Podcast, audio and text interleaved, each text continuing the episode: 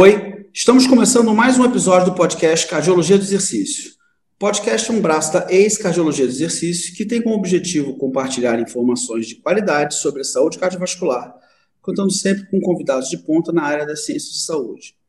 Eu sou Carlos Duarte e hoje vou conversar com o médico cardiologista Mauro Augusto dos Santos e com o profissional de educação física Gabriel Espinosa.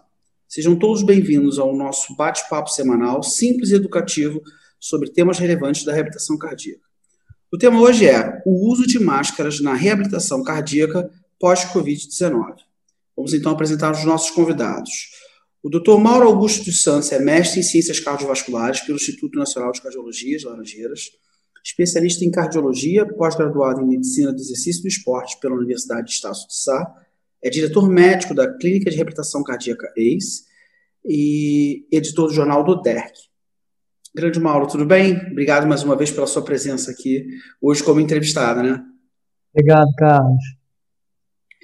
O professor Gabriel Espinosa é professor de Educação Física e Ciências do Desporto da PUC do Rio Grande do Sul, é mestre em Ciências Cardiovasculares pela UF, é estudante de doutorado pela UF também e completou o estágio de sanduíche em Ciências do Esporte na Universidade de Loughborough, no Reino Unido.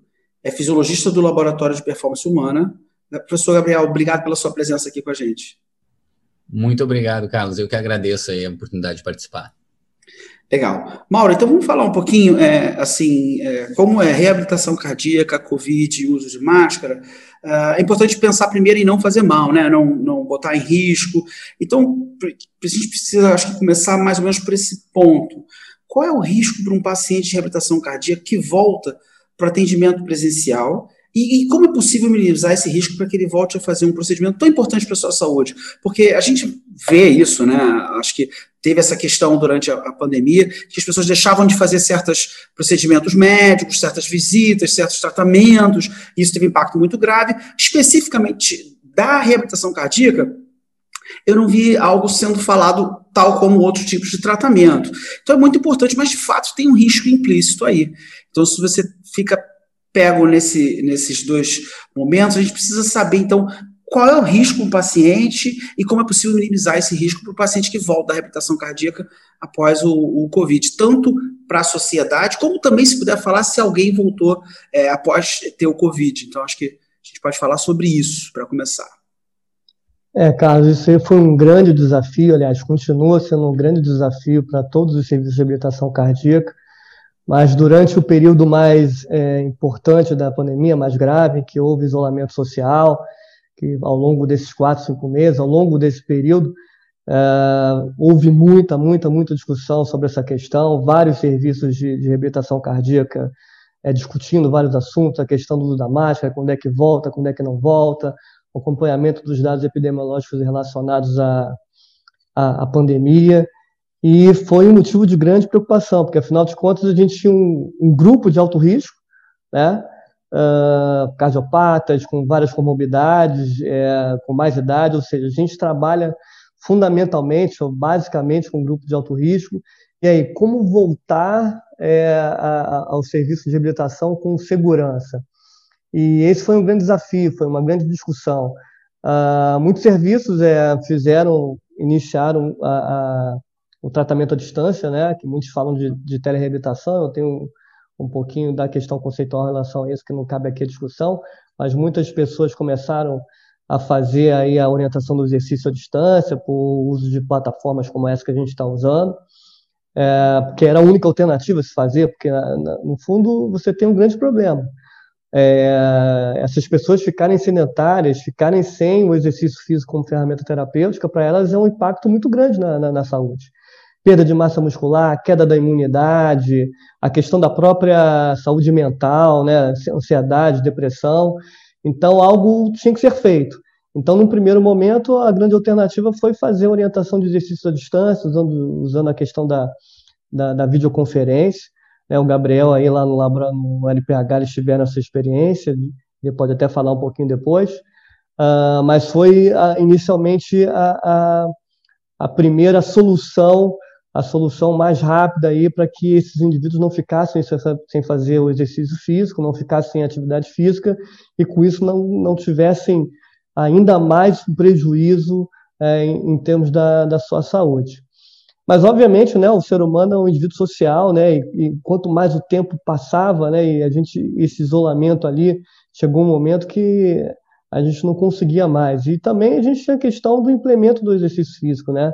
Por mais que a orientação seja, a orientação à distância seja uma ferramenta interessante, importante, uh, e ela é uma, é, é, uma, é uma grande solução, a questão presencial também é muito importante, né? As pessoas saírem de casa, as pessoas começarem a tentar, pelo menos, entrar na sua rotina normal, e aí uh, a gente teve, de alguma forma, que é, passar pela discussão de reabrir os serviços de forma presencial. É, e aí o melhor momento para isso começar é que foi a grande questão, né? Até porque não existia esse melhor momento. Foi uma questão de você pesar o custo-benefício.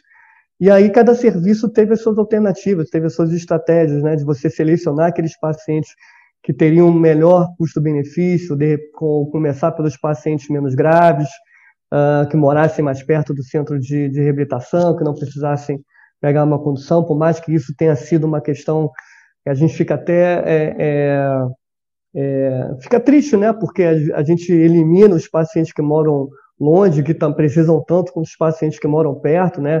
É mais ou menos uma escolha de Sofia que deixa a gente com uma, uma sensação muito ruim.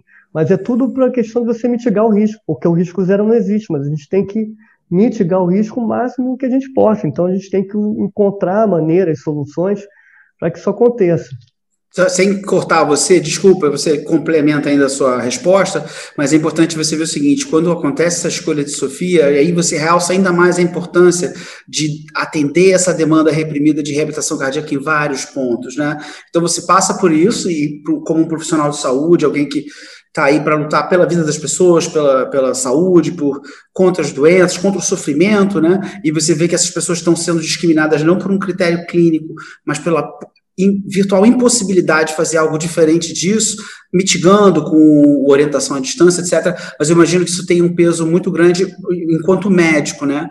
Mas assim, da sua formação como médico e também da parte administrativa, administrativa o que você diria hoje sobre esse administrado risco para alguém que está pensando a, assim, em voltar?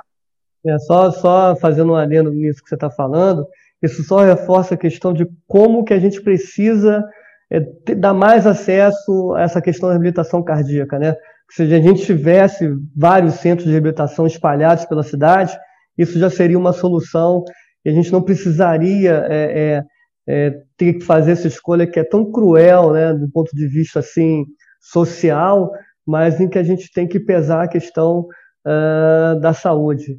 Então, é, é uma coisa que chama atenção e que a gente. Uma pena, né? A gente tem que, tem que ter esse, é, essa experiência para que a gente possa é, é, lutar por ter mais serviços espalhados pela cidade, Zona Oeste, Zona Norte, Zona Sul, enfim, pela cidade toda. É, e a questão do, do, do risco-benefício, um pouquinho que eu cortei aqui no raciocínio, que você perguntou Exatamente, sobre o risco atual. Então, a pessoa está pensando ah, em ir, como é que é? São as medidas práticas que a gente precisa, no final, é, tentar entender como é que é o panorama. Então, o risco atual é esse, se você fizer isso, isso, isso, você, você falou a questão da distância, então o deslocamento já está implícito aí, o cara pegar dois anos para ir, já começa a não valer a pena. Esse é um aspecto. Quais são os outros? Né? Eu sei que você tomou uma série de medidas, você pode escrever isso muito bem na prática, né? não só na teoria. Sim, perfeito. É, é, é engraçado, eu estava até conversando com o Gabriel um pouquinho antes da gente aqui iniciar o podcast, que a gente teve uma demanda reprimida, né? Uh, porque se a gente for parar para pensar, as doenças cardiovasculares elas matam tanto quanto o Covid. Então, é, muita gente infartou porque ficou com medo de procurar o hospital, muita gente teve a piora das suas doenças cardiovasculares porque ficou com medo de ir para o hospital, e houve realmente uma demanda reprimida. A gente está tá recebendo pacientes é, por mais que haja um medo de alguns, de uma parte desses pacientes voltarem, mas também há a, vontade de, de querer fazer o tratamento, de querer voltar ao serviço de reabilitação cardíaca, e a gente tem recebido pacientes novos.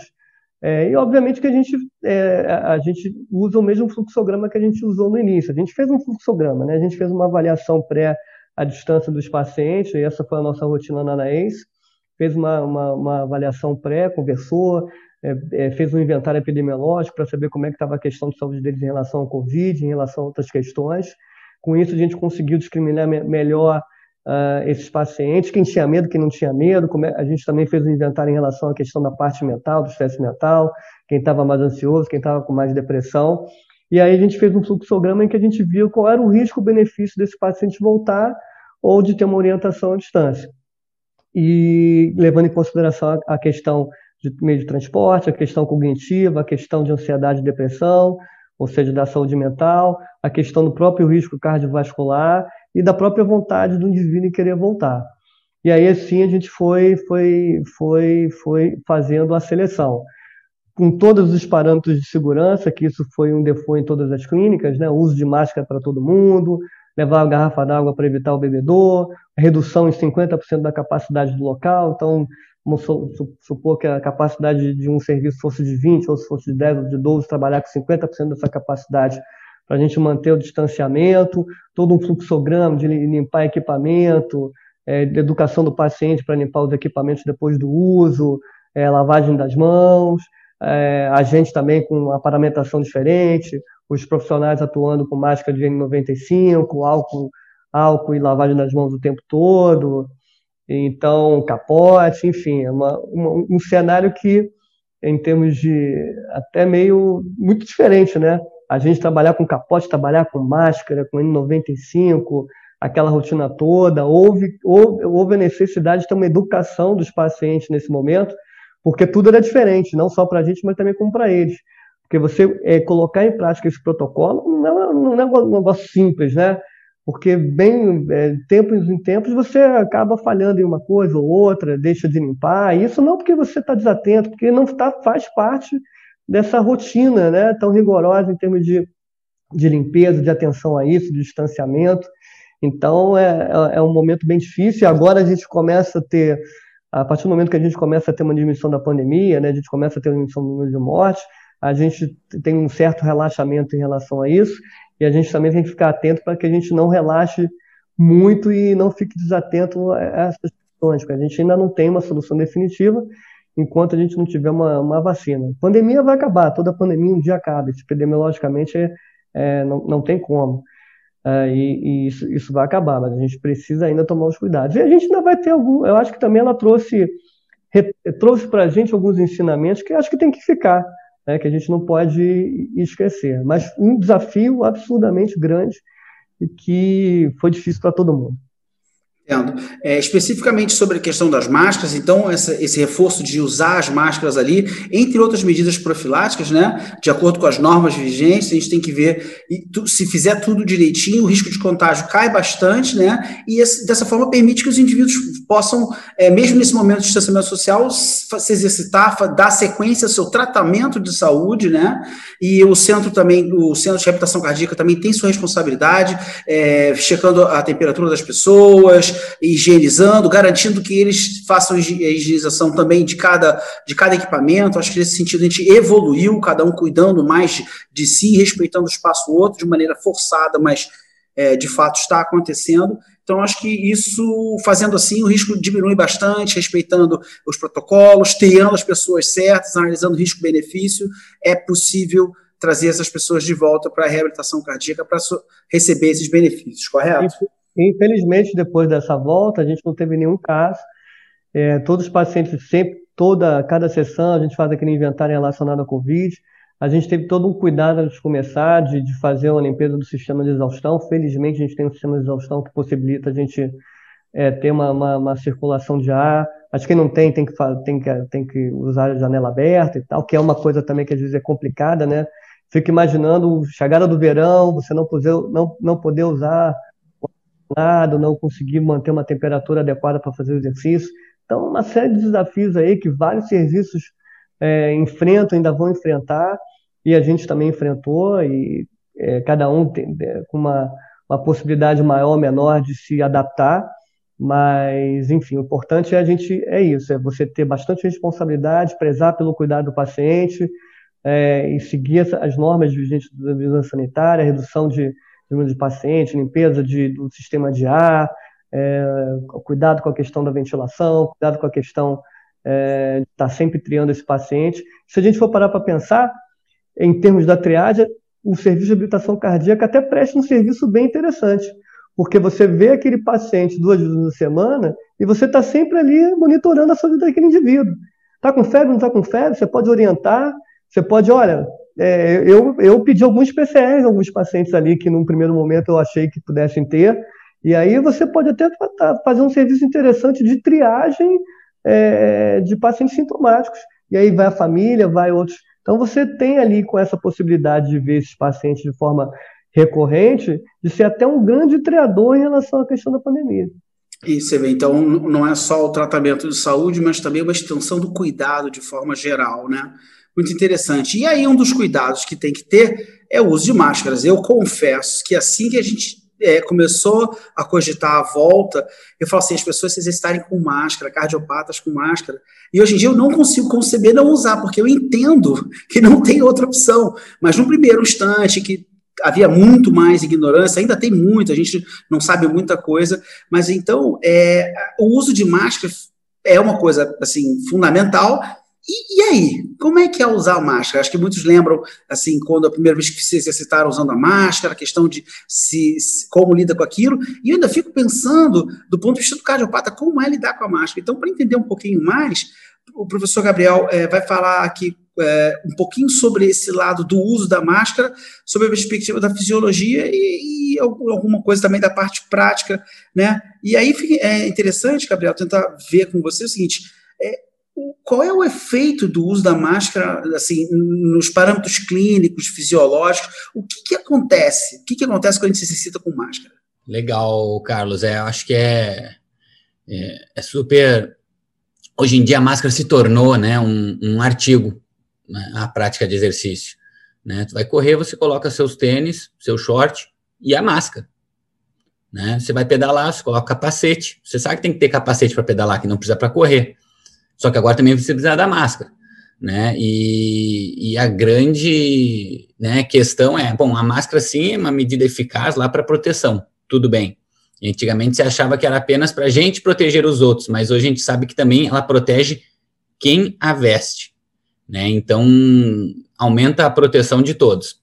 Beleza, mas e aí, essa, e a fisiologia, o que, que acontece? Né? Essa é a grande pergunta que as pessoas acabam tendo certos receios, né? Principalmente de primeira, quando vem a máscara, algumas pessoas ainda têm esse receio. Ah, porque dá falta de ar. Vai reduzir meu desempenho? Sim, né? Vai reduzir o desempenho. Mas por que, que ele reduz? Por que, que, que muda a nossa percepção com o exercício? Essencialmente, a máscara é, é, um, é, um, é um bloqueio, né? Ela é uma. A gente está aumentando a resistência da nossa respiração, a resistência das nossas vias aéreas. E essa é a principal causa de todas as outras variáveis que são modificadas. Né? Então, a gente, a, a gente vai sentir o exercício mais pesado? Vai. Porque, como a gente está aumentando a resistência das nossas vias aéreas, dificulta a nossa respiração. Dificultar a nossa respiração significa que a gente vai precisar fazer mais força para inspirar o mesmo volume de ar. E numa respiração espontânea durante o exercício, né? Poucas pessoas ficam realmente preocupadas com a respiração durante o exercício, estão preocupadas em realizar a tarefa, né? É, o que, que acontece? A gente tem um mecanismo espontâneo de aumentar o, o, nosso, o nosso volume corrente, ou, quando necessário, a frequência respiratória, né? a quantidade de vezes que a gente respira no minuto. E a máscara, ela faz o quê? Faz com que a gente modifique esse padrão. Porque é muito mais eficiente a nossa musculatura respiratória, né, que todo mundo conhece o diafragma, mas a gente também tem outras musculaturas acessórias, né, no nosso gradeado costal, que auxiliam na respiração. Então, o mais econômico para essa musculatura, o mais fisiológico para nós, é aumentar o volume de ar que a gente pega de modo que a gente continue fazendo inspirações mais profundas e, e ao longo do tempo, né, ao longo do exercício. A frequência respiratória, a gente sempre deixa ela como uma reserva para quando o exercício ficar realmente extenuante ou para uma situação de emergência, para que a gente possa usar o máximo dos nossos pulmões. Por que, que ela é apenas uma reserva, uma estratégia assim de reserva? Porque ela tem um alto custo para essa musculatura que faz a respiração. Então, respirar, se a gente fosse escolher, eu vou aumentar a quantidade de ar que eu pego num minuto. Eu posso aumentar pela, pelo volume corrente, enchendo mais os pulmões, ou pela frequência respiratória, enchendo menos, só que várias vezes. Essa segunda opção, ela é eficiente a curto prazo, pois ela fadiga muito a nossa musculatura respiratória. E ela reduz o nosso tempo inspiratório. Ou seja, a gente vai ter lá um ciclo respiratório, vai durar X segundos. Quando a gente entra nessa fase de e, e, taquipneia, né, que a gente fala que esse aumento exacerbado da frequência respiratória, a gente reduz tanto o nosso tempo de inspiração que não permite uma troca gasosa tão bem realizada. Tá? E aí o que, que acontece? A gente começa a reinalar aquele CO2 que a gente acabou de botar para fora. Né? E isso não é novidade alguma. Não é por causa da máscara, porque esse CO2 já existe nas nossas vias respiratórias, né? No famoso espaço morto, que é um espaço onde a gente não troca o, o ar suficiente, né? E aí um exemplo que é bem legal de dar para o leigo é, pô, a gente, quando a gente pega a mangueira que está lá no, no, no, ao meio-dia, no quintal de casa, e a gente abre a torneira, aquela água que sai no início é quente, porque ela está ali naquele espaço morto da mangueira. O que, que a gente está fazendo quando a gente reduz a nossa inspiração? A gente está aumentando esse espaço morto. Então a gente começa a reinalar mais esse CO2. Só que com a máscara, o espaço ainda é um pouquinho maior. E aumenta isso. Dificulta ainda mais a nossa respiração. Isso é grave? Não, não é grave. Porque o nosso corpo vai se adaptar a isso. Como é que ele se adapta? Mostrando que a gente não vai conseguir se exercitar da mesma forma. Ele não vai nos dar o mesmo aporte energético para a musculatura em exercício que ele daria na ausência da máscara numa condição normal. Então, por isso que essa mudança de padrão respiratório é a base de todas as alterações que a gente tem com a frequência, com, a, com, a, com o uso de máscara. Tem uma outra característica que vem em paralelo, tá? Que é o microclima que a gente cria nessa região né, facial. Porque é, a, a face é uma das nossas áreas né, de principal troca de calor. E a gente está acostumado a estar normalmente de, com o rosto livre, então o rosto nos ajuda muito a trocar calor, principalmente ao, ao, ao, em torno da boca. Quando a gente coloca a máscara aqui, a gente dificulta essa troca, aumentando a, te, a temperatura local e a umidade daquele ambiente. E aí que vem uma questão interessante, que já é presente no exercício, que é o fator psico emocional durante a prática do exercício. O que que faz eu sentir aquele exercício desconfortável? Muda bastante quando a gente está de máscara. Algumas pessoas têm uma maior tolerância a esse desconforto gerado pelo microclima úmido e quente. Outras pessoas têm uma maior tolerância. Aquilo não afeta tanto o exercício para ela. Tá? E essa tolerância, ela é altamente individual. A variabilidade dela entre as pessoas é muito grande. Tá? Agora, o efeito fisiológico de mudar esse ciclo, né, que a gente chama de Dutch ciclo, que eu estava falando antes, da respiração, a gente respirar com, uma com maior frequência respiratória, isso é um efeito fisiológico que ocorre com todo mundo, tá? A tolerância ao esforço vai ser modificada em função disso e em função desse microclima gerado, tá bom? Consequentemente, vai cair o desempenho, porque a gente não vai ser capaz de realizar a mesma tarefa com um, um, mesmo aporte energético, né? A gente, para realizar uma certa intensidade de exercício. Vamos supor uma pessoa que caminha, né? Uma pessoa, não um atleta, mas uma pessoa normal, sadia, que faz uma caminhada. Vamos pensar em Copacabana. Ela atravessa ali do Leme ao, ao, ao Forte de Copacabana, em, em, em 30 minutos caminhando. Se ela usar a máscara para realizar isso, realizar a mesma caminhada nos 30 minutos vai ter uma percepção de esforço aumentada para ela. Ela tem duas escolhas, ou vai sustentar aquela percepção, ou se, se, se tamanho for o desconforto, de modo que ela não consiga, vai aumentar esse tempo, pois ela vai reduzir a velocidade. Né? Então, na prática, é isso que acontece.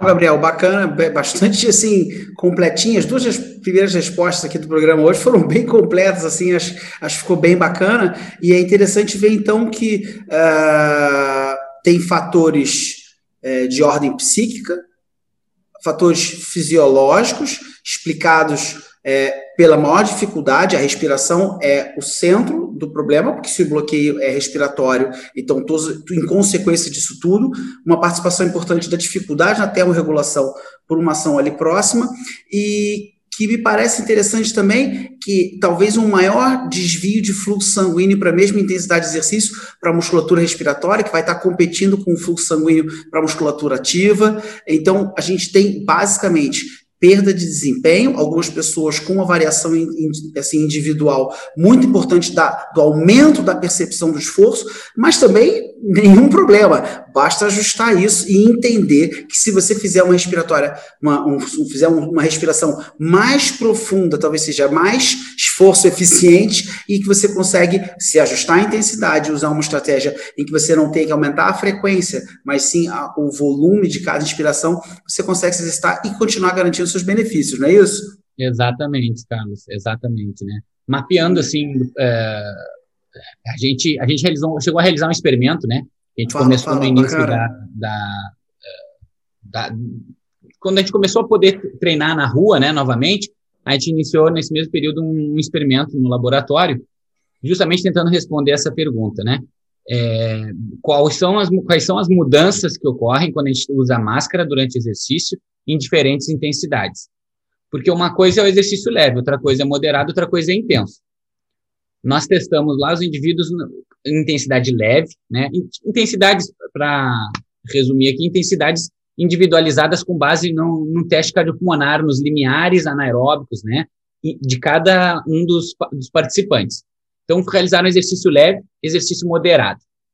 E a gente percebeu, sim, aumento no custo, no consumo de oxigênio, tá? É, significativo tanto para o exercício leve quanto intenso, aumento na frequência cardíaca no leve quanto no moderado, desculpa. Percepção de esforço aumentada, tá? É, a termo, a percepção, a percepção térmica, né, da sensação térmica do indivíduo, aumentada principalmente no, no, no intenso, que foi uma magnitude maior o efeito. E, entretanto, a saturação, né, que é a quantidade de oxigênio, a gente pode dizer que realmente chega lá no nosso músculo, né, ela reduziu, mas não a ponto de gerar uma dessaturação, né? Não em nenhum indivíduo foi maior do que 4 pontos percentuais, né? Ou seja, estando ainda seguro. Ah, surge uma questão. E o exercício, e se fosse a máxima intensidade deles? Nós não estudamos isso, né? É, mas elas não vão conseguir realizar né? A gente acredita o quê? que mecanismos, nossos mecanismos regulatórios do exercício vão nos limitar antes da gente chegar naquela capacidade. Né? Então, a gente vai ter um consumo de oxigênio aumentado, já gerou um custo exacerbado, e a gente vai ser limitado por outras funções que não as que nos limitariam normalmente o esforço. Legal, legal. Então a gente pode entender que ele não vai chegar naquela mesma intensidade que ele conseguiria, que era a máxima dele prévia, vai pifar antes, né?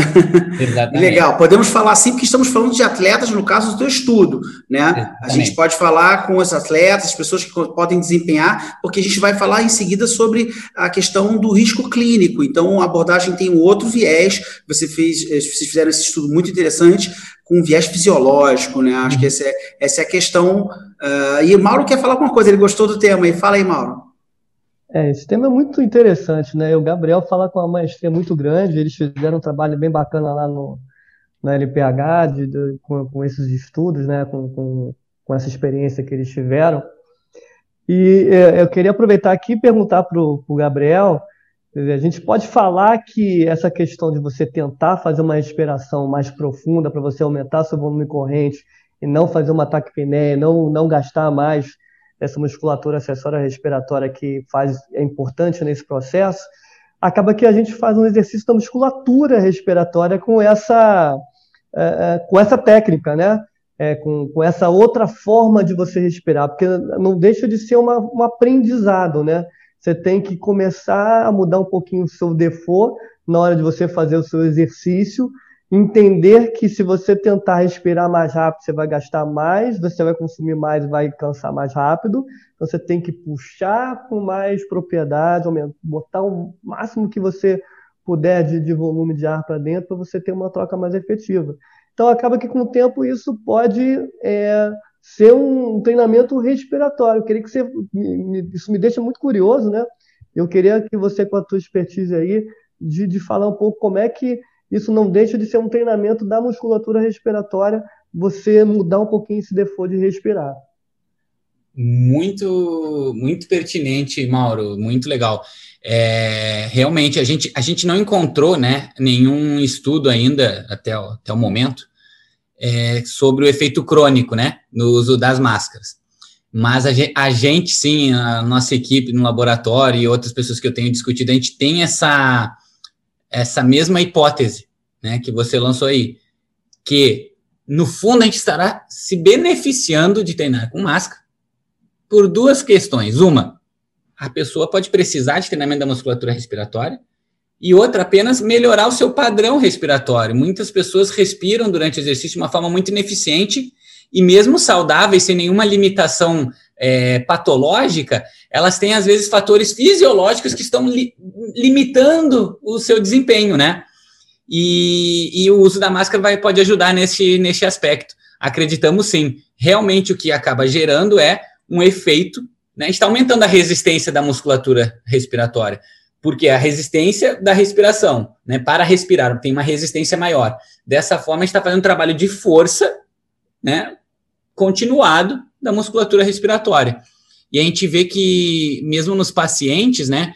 Que retornaram, eles percebiam isso, né? Nossa, como tá difícil fazer o exercício. Não, mas fique tranquilo, a gente tem que tranquilizá-los, porque além do retorno para a realidade presencial, que eles não estavam antes no, no, modelo à distância, eles também estão realizando exercício de máscara. Né, e que a gente precisava reajustar nossas expectativas.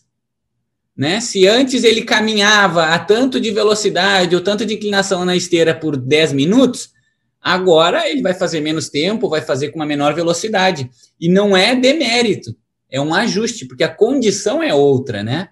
A gente tem uma carga, aumentou a sobrecarga do exercício. Ah, isso realmente não faz o menor sentido. E é legal que a gente possa conversar. O meio de campo está entrosado hoje, a galera está boa e o papo está fluindo. Mauro, vou te perguntar aqui então sobre um aspecto clínico, se você quiser complementar na seguida, na sequência, alguma coisa a respeito que o Gabriel falou, né? Desse, desse impacto, uh, desse benefício adicional do treinamento da musculatura respiratória em decorrência do uso de máscara, né? E da maior resistência. Mas, Mauro, é, assim, é importante a gente, quando fala de exercício e, e com a questão clínica presente, é, le, procurar pensar, é, já que há, então, um desgaste maior, já que há um esforço maior, a gente não pode ignorar a importância desse fator, que é mais um aspecto a deixar difícil o exercício, a gente precisa pensar em pessoas que têm condição clínica mais frágil, e aí, então, você como médico, falando especificamente do impacto do exercício, que você entende, mas especificamente da parte clínica, é muito importante para todo mundo que está ouvindo tentar entender quais são os principais parâmetros clínicos de desempenho a serem observados nesse retorno dos pacientes ao centro de reabilitação cardíaca. Será que você tem que é, procurar botar um percentual já conhecido abaixo do que ele fazia? Será que você tem que conversar como é que fica essa estratégia? Que tipo? Você ah, olhar muito a frequência cardíaca, é, observar determinados tipos de reação, de hipotensão, uma análise sobre sobre respostas clínicas, levando em consideração mais esse fator limitador. Qual é a sua percepção sobre isso, meu amigo?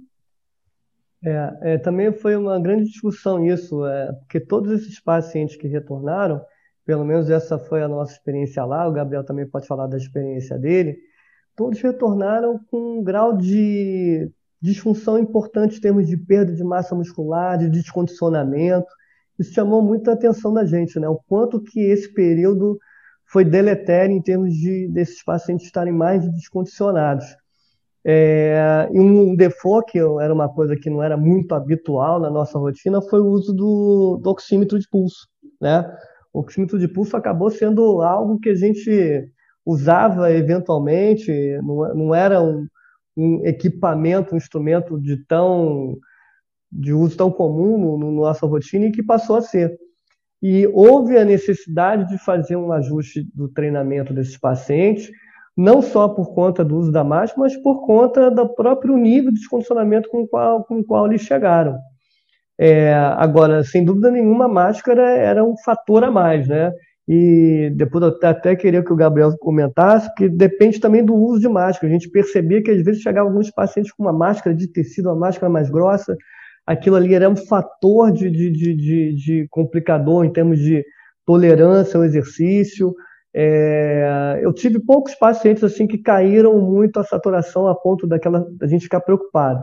Eu tive um, uns dois pacientes só que realmente caíram a, a saturação assim durante o exercício, mas que a gente até teve que fazer uma troca da máscara para fazer um, ter uma máscara que tivesse uma troca mais, vamos colocar assim, mais fisiológica, né? Uma máscara muito grossa de tecido, que eu acho que talvez não seja nem pode ser um misto de várias coisas, né, Gabriel? Pode ser o tecido, pode ser a temperatura que aumenta mais, a troca de calor é mais prejudicada, mas de fato é que houve a necessidade de a gente fazer um ajuste no treinamento para baixo. Tá? Uh, uma outra coisa que eu estou notando é a dificuldade que esses pacientes estão tendo de, de retornar uh, aquele grau inicial do condicionamento antes da pandemia.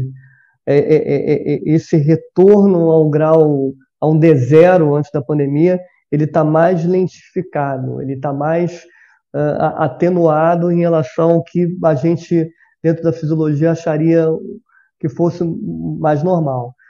Seja porque a gente realmente está sendo mais parcimonioso na questão de implementar o esforço físico nesses pacientes, seja porque a máscara também ainda é, seja um fator é, de, de maior percepção de esforço e de maior desconforto, e com isso eles tendem a querer fazer menos também, tem a, percepção é, é, psicológica, subjetiva de, do esforço maior com o uso da máscara. Então você vê que os desafios são enormes, mas clinicamente falando, em termos de piora, de ter algum tipo de intercorrência, aumentar o número de arritmia, ou não, não isso não. Tá? A gente, o que a gente está vendo é mais um descondicionamento que veio oriundo desse período de isolamento, associado ao uso da máscara que gera uma sensação de desconforto, de maior calor e adaptação, que isso não tem como negar, e, e da gente ter essa preocupação de diminuir a carga e ajustar isso com o tempo. Legal, Mauro. Então, é importante reforçar isso que você falou. O retorno à forma inicial está mais demorado. É, eu tenho uma hipótese para isso. Eu acho que não é só a questão é, das adaptações esperadas do treinamento cardiorrespiratório, mas a perda foi em várias em vários é, aspectos e a capacidade funcional muito prejudicada por diminuição de massa magra que deve ter havido num público que tem dificuldade de ganhar. Isso talvez então assim a capacidade funcional tenha sido uma das coisas mais prejudicadas que esteja talvez limitando esse retorno. Mas então pegando o que você falou aí, basicamente uma cautela, né, uma progressão gradual. Atenção à frequência cardíaca me parece uma coisa bastante sensata, porque a gente vai ver se aquele treinamento está funcionando ou não. Talvez seja o parâmetro para você deixar mais objetivo ali se aquele treino realmente está adequado ou não. E é o que está, de repente, marcando você. Você falou, pode até ser mais parcimonioso, mas é porque talvez você esteja vendo que esteja sendo necessário, não é isso? Então, atenção à frequência cardíaca, é, utilizar o oxímetro no treino, que não usava antes, progressão gradual e levar em conta a piora do condicionamento físico, no caso, ajustando a intensidade do treino. Esse, esse é um dos parâmetros que a gente tem que ver de desempenho e clínico para poder voltar, voltar com calma. Eu acho que o Gabriel também tem alguma coisa para falar a respeito desses parâmetros clínicos de desempenho, né? Mas eu vou fazer já a minha última pergunta para ele. Ele pode começar comentando se ele quiser falar alguma coisa.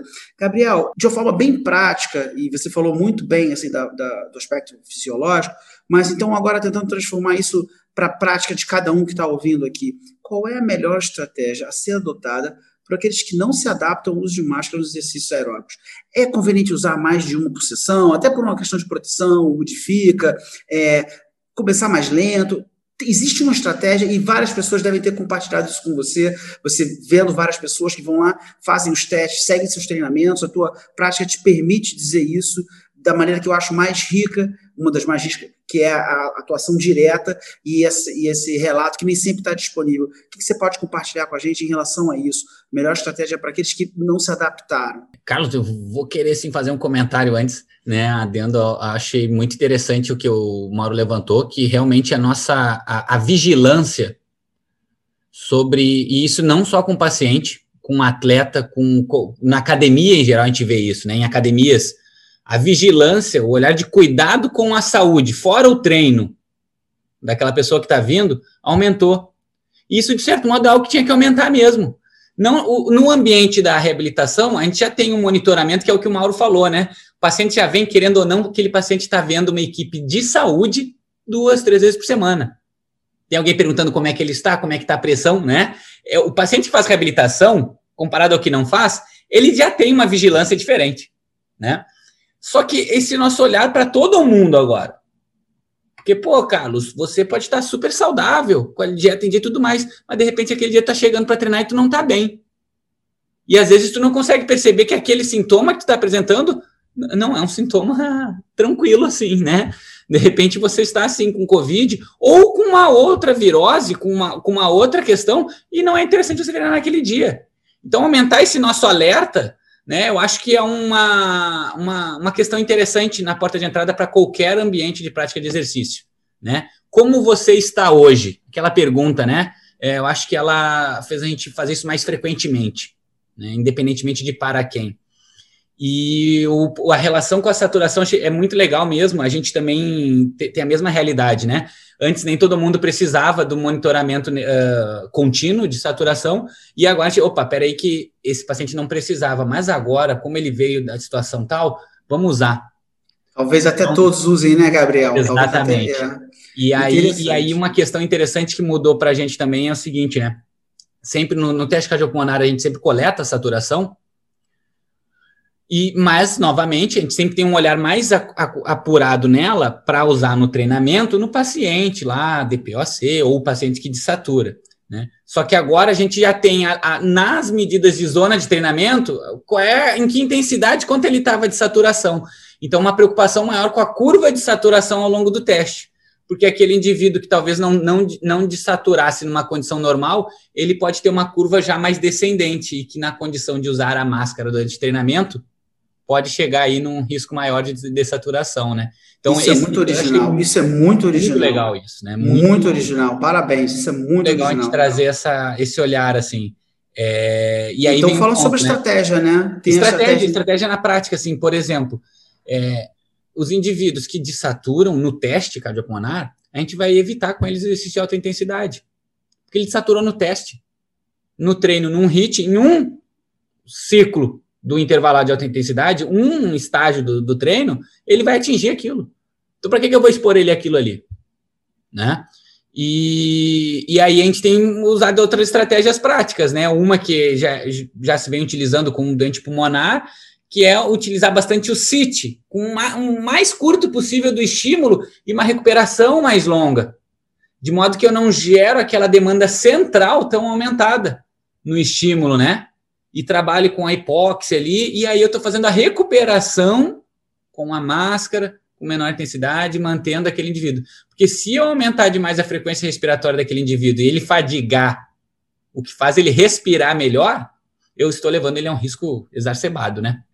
Importante é, esse cuidado, e aí seria interessante ver o seguinte: e antes disso, aquele indivíduo que não se adapta a se exercitar com a máscara ou que tem receio, na parte prática, como é que você, como é que você gostaria de, você eh, recomendaria, né? Obviamente existem, como a gente viu, percepções muito variadas é, entre a, a, intensidade dos, a percepção do esforço varia muito entre as pessoas, então você não, provavelmente não vai ter uma regra para todo mundo, mas a, ah, talvez algumas estratégias já tenham se provado eficazes com algumas pessoas e pode ser o caso daquela pessoa que não consegue se adaptar, não sente bem, pode ser que talvez ele precise o quê? Mensurar a intensidade de esforço para poder ajustar. Mas qual é a sua opinião sobre a melhor estratégia a ser adotada para aqueles que não se adaptam ao uso de máscara? E também queria saber se é conveniente usar mais de uma máscara, se for o caso, que ela soa muito. Primeiro é o seguinte, a gente tem que entender por que, que ela não está se adaptando. um ponto que é muito fácil é o que o Mauro comentou antes. Será que o tipo de máscara influencia? Influencia. Então, se a pessoa usa, usa, usa tem, eu já vi gente caminhando na rua com N95. Péssima escolha. Deixa essa, essa máscara para a equipe de saúde que está lá cuidando do paciente, que precisa de uma capacidade maior de filtro e parará. Não é a máscara para a gente usar no, no exercício, porque ela vai sim gerar um bloqueio maior. Ah, mas eu estou mais protegido. Não estará naquela situação. Porque você está colocando a sua segurança em risco. Agora, vamos pensar na máscara do dia a dia, né? Que foi a máscara comunitária, né? Se usa muito esse termo, que é a de algodão dupla camada. Beleza, vamos utilizá-la. E aí existe diferença do como ela cobre o rosto. Algumas vão quase que de orelha a orelha, ou seja, está gerando um abafamento maior. Se a pessoa tem uma maior intolerância, a uma certa fobia, alguma coisa no rosto, para essa pessoa vai ser pior. Então, podemos optar por uma máscara que tenha uma menor área de cobertura, ou principalmente maior. Ela tem algumas, algumas máscaras que fazem uma concavidade, uma concavidade boa no rosto, de modo a afastar o tecido da boca. E isso facilita muito a respirabilidade, né? A circulação de ar ali dentro. E, e, existem hoje, criaram máscaras esportivas com tecidos de alta tecnologia, os mesmos que a gente tem nos calçados, que permitem uma maior é, que expelem né, o que a gente transpira e permitem uma maior respirabilidade. Mas, novamente, é individual. Eu me adaptei muito bem com uma máscara dessas. Tá? Mas por quê? Eu não transpiro tanto pelo rosto. Então, eu consigo usar uma dessas aí em duas horas de pedal, alta intensidade, vou usar tranquilo. Agora, tem gente que transpira muito pelo rosto e vai precisar trocar.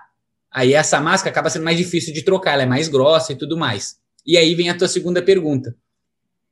É conveniente? Conveniente eu não diria, mas é necessário carregar mais de uma máscara, né? Ah, mas eu tenho que ficar trocando. Resposta. Pois é. Se ela se ela molhar e encharcar, ela vai ficar vai piorar muito a tua capacidade de respirar e ela perde a efetividade dela de proteção. Então a gente deve trocar.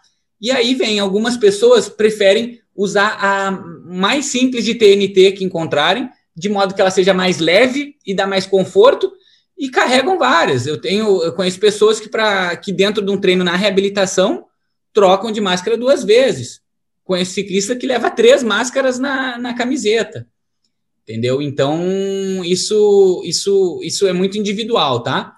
Eu prefiro usar uma mais grossa que não chegue a suar, a, a, a encharcá-la, para que eu possa trocar. Outras pessoas têm o mesmo gosto, enfim. Tá? Mas é necessário. Se encharcar a máscara, a gente realmente precisa trocar, né? Perfeito. Olha, a gente termina aqui o programa falando sobre cuidado, né? Na verdade, isso permeou toda a fala de todos nós aqui, né? Eu moderando, vocês aí trocando passes açucarados um para o outro, fantástico. Adoro gravar esse programa, mas hoje foi muito especial.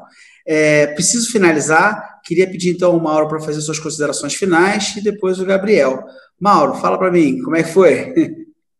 Foi ótimo falar com o Gabriel, estar tá com o Gabriel é sempre um prazer. Além de ser um profissional de alta capacidade técnica, um cara extremamente é, capacitado, inteligente, é um ser humano fantástico aí. É um, é um, é um amigo, Gabriel é um amigo querido e, e, e falar com ele, a conversa é fácil, a conversa. Esse podcast aqui poderia durar uma hora e meia, duas, que não ia ter problema. Então, só queria agradecer ao Gabriel aí a presença e foi muito bacana. Eu acho que, que foi um, um podcast que, que vai trazer uma informação bem legal para todo mundo. Agradecer ao Gabriel, agradecer a você, Carlos, mais uma vez aí, tá capitaneando essa iniciativa, muito bacana.